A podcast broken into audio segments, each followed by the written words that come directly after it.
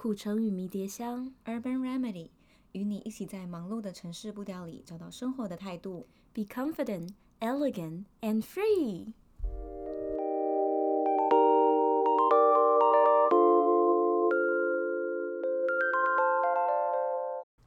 这阵子呢，因为政府宣布 Work from Home 的关系，所以我们减少了很多出去社交、跟朋友见面或是认识新朋友的机会。嗯，所以就多了很多时间是自己待在家，然后跟自己独处，自己找事做。嗯、但其实对我来说，我觉得还蛮 OK 的，因为我本来就还蛮习惯这样。对，你跟我说你还蛮喜欢，然后自己一个人的生活都没有 supervision，没有人管你。对，但是 Ariel 有不一样的看法。嗯，前阵子我们在聊这件事情，我就发现，其实我好像是一个非常需要跟人讲话的人。就是我虽然我身边有你们，很常跟你们讲话，但对我来说，我还需要就是可能再多一点。然后我也会很希望我可以赶快出去跟我的朋友见面，现在都没有办法。那我就觉得，天哪，我一个人真的好闷啊！我这快要被，就是我快要闷死了。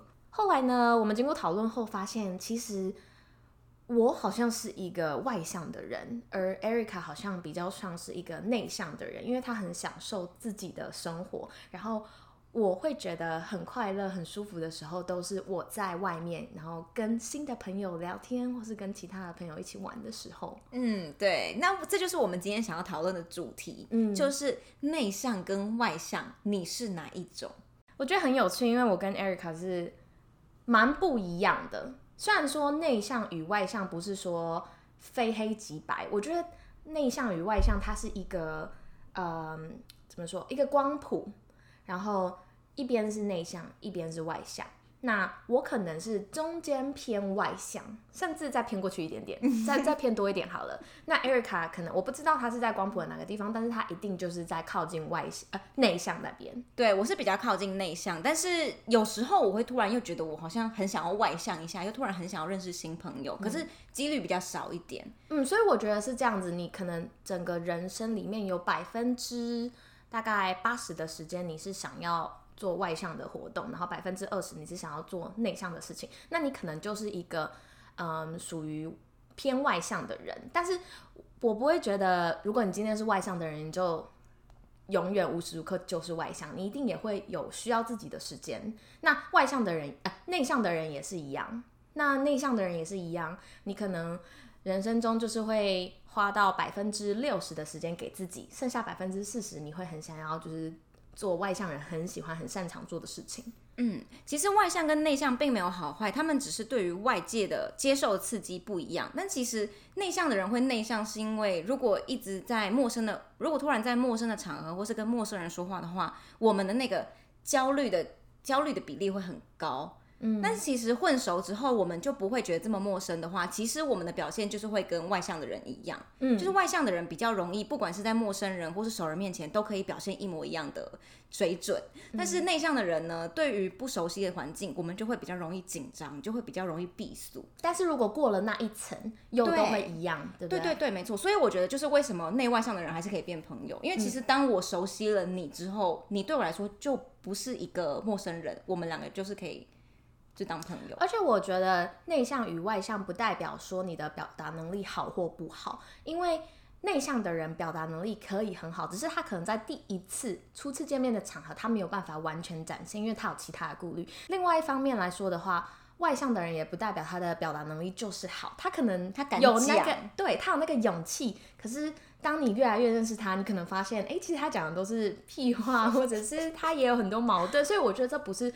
啊，内向外向不是一个你的表达能力好或不好的指标。对，没错，就是内向不等于害羞。像老师有时候可能班上的同学比较安静，那老师就会问他说：“哎，你怎么啦？你是不是社交能力不太好啊？你是不是害羞啊？”但其实不是，人家只是享受他自己的时间，嗯，就是。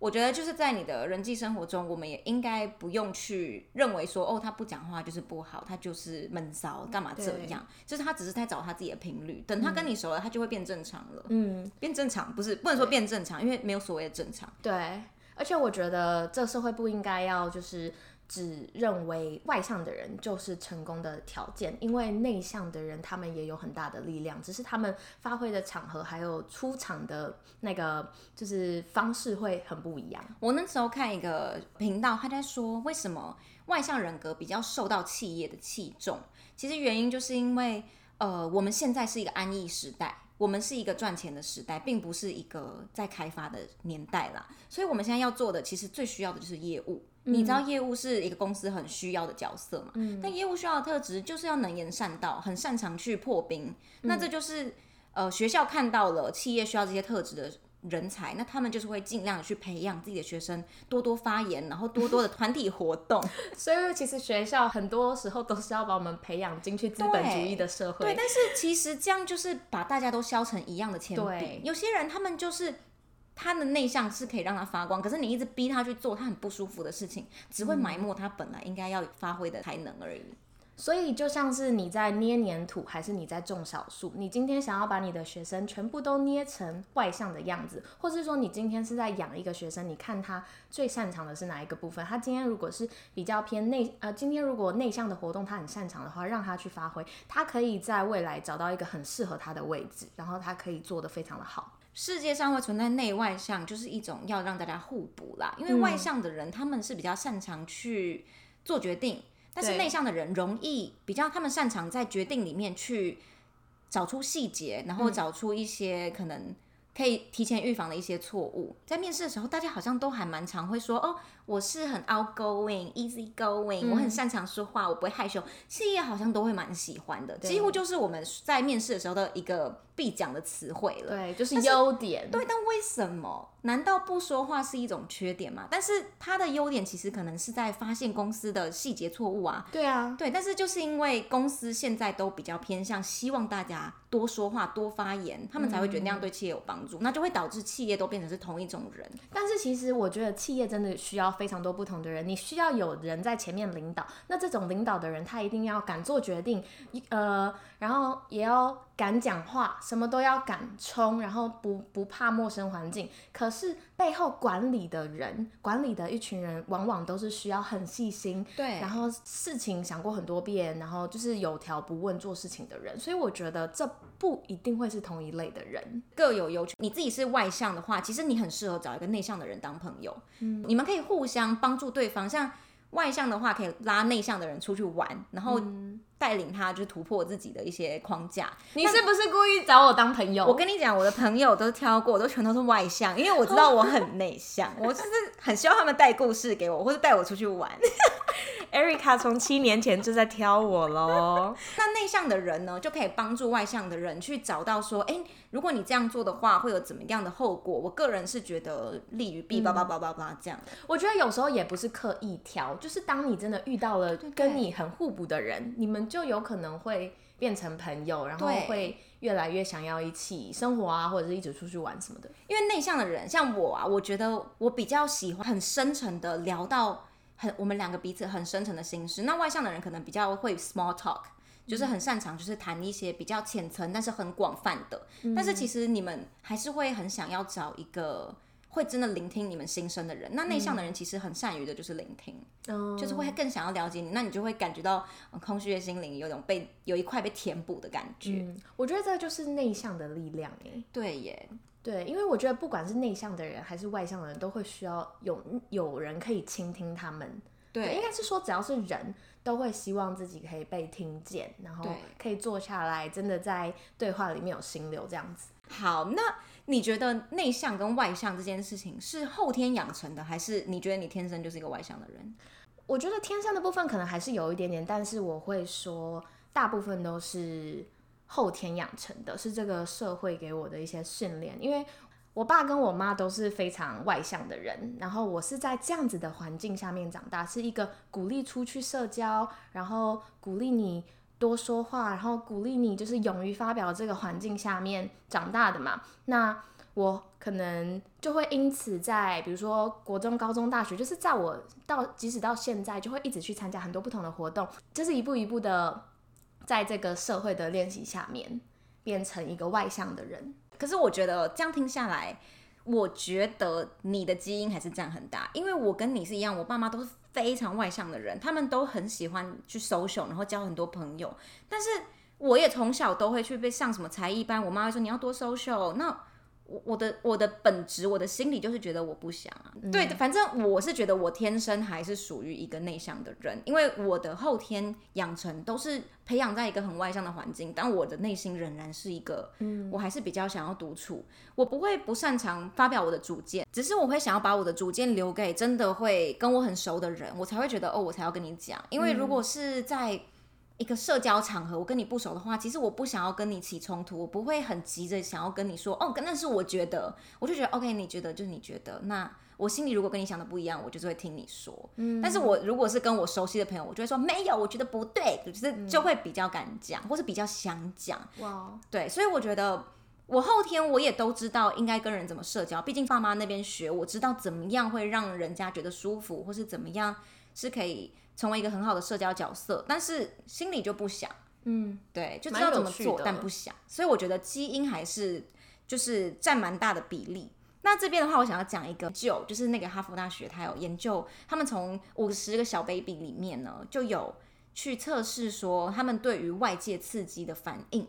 那他们就有发现，有一些小孩，他们对于很大声的东西，比如说爆破声、气球破掉的声音，或是突如其来的大吼，或者是尖笑就是笑很大声，嗯、那有些小朋友是比较没有反应的，就是就会愣愣的，或者是没事，就感觉很安全，没有觉得身边环境有威胁。对对对，就是就会觉得哦，就这样啊，就没什么特别的。但是有一群小孩，他们就是会吓到，然后哭出来，或者是觉得怎么这是什么声音，然后就会很有点紧张这样子。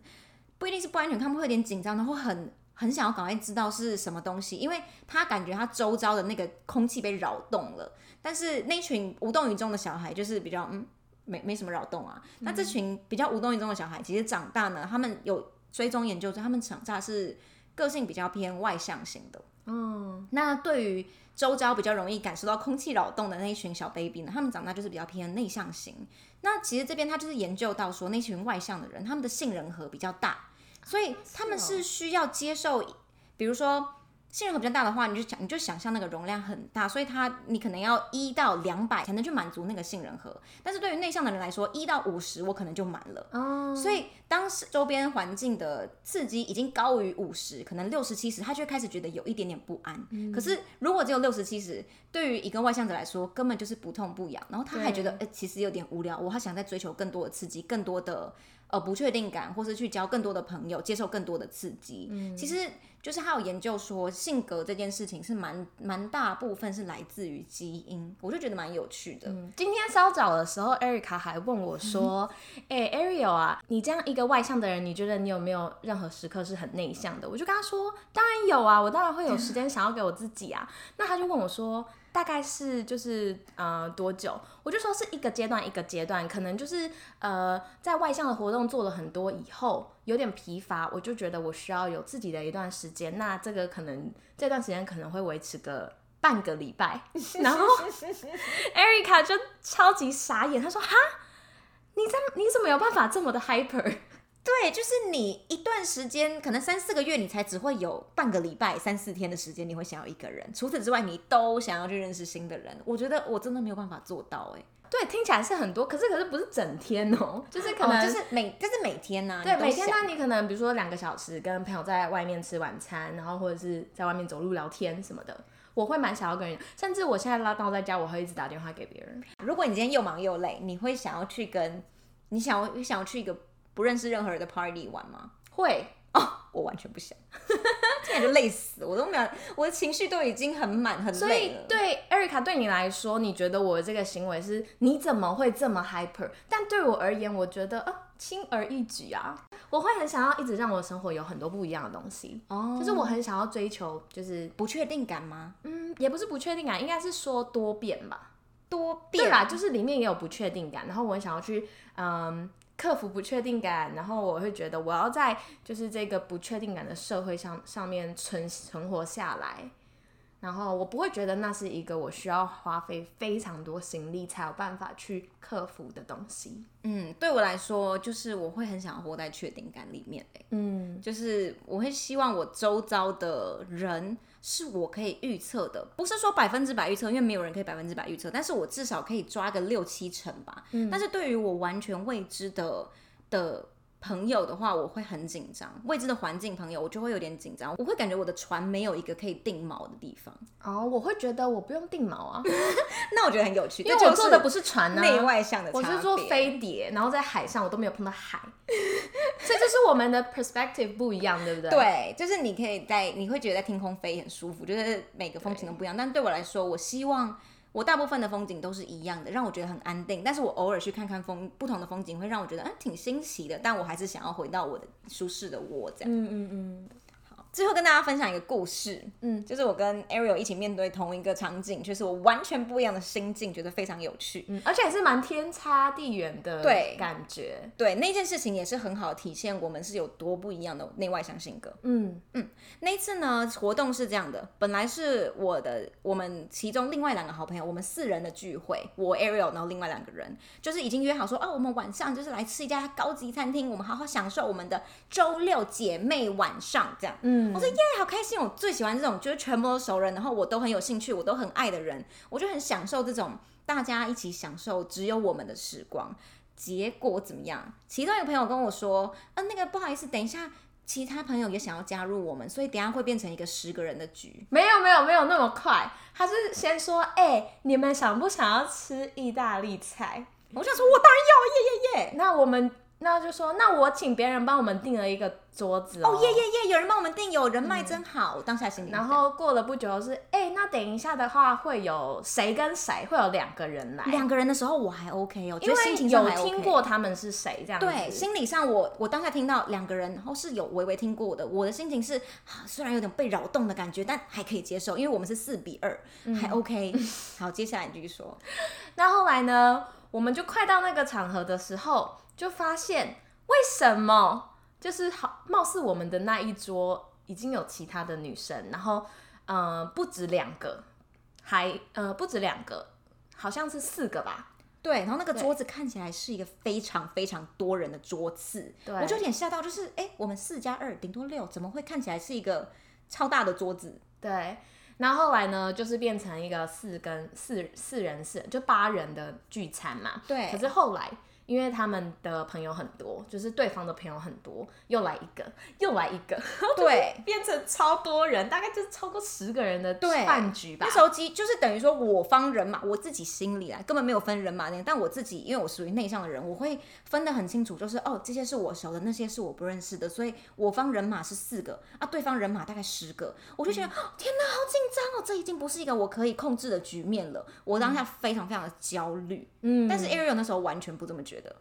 我觉得那时候就是呃，因为其实他那个桌子很大，所以你不太可能跟每一个人都有办法讲到话，你就是只能跟你旁边的人讲话。那我就是先跟我旁边的不认识的人讲话嘛。不是，那你知道那时候突然有那么多你不认识的人，你什么感觉？我感觉是哇，太有趣了，bonus。我那时候真的焦虑到要炸开，我觉得我不要，我不要，我只想跟我四个好姐妹，我们自己一群认识的人好好聊聊最近的近况。我不想知道不认识的人在干嘛，我不想，不想，不想。但 Ariel 就觉得好刺激，好酷，新故事耶，对，完全不一样。后来那个餐会结束以后，我们就，呃、但你那时候跟大家聊很嗨，然后我从头到尾只跟我认识的人讲话。你再你再讲一次这个，但是你从头到尾那个饭局你都很嗨，然后认识了几个新朋友，但是我因为当下太紧张了，我我不敢跟别人讲话，我也不想，嗯，然后我就一直跟就是其中一个本来原班人马的其中一个，然后我们两个自己聊得很开心，最后谁也没认识，我也不想认识，因为不是不想，是我当下准备好的心情就不是那样，所以其实我当下是有点生气那个。这这个局变成这样，对啦，我觉得跟我预期的不一样，所以我觉得属于内向的我是非常容易不能接受变动性的东西。Oh, 我觉得。说好什么就是什么，因为我准备好的心情就是 only for 这个 situation。嗯哼，所以我当下就觉得哦，太刺激了。可是后来那个饭局结束以后，我就觉得啊，Erica 一定不是很喜欢这种感觉啊。那我来问他一下，说，哎，那 Erica 你们觉得今天饭局怎么样？然后 Erica 就气不不，噗噗啊，怎么会变这样？到底是怎么回事？你不是说吃意大利菜而已吗？你不是说来两个吗？来了十个。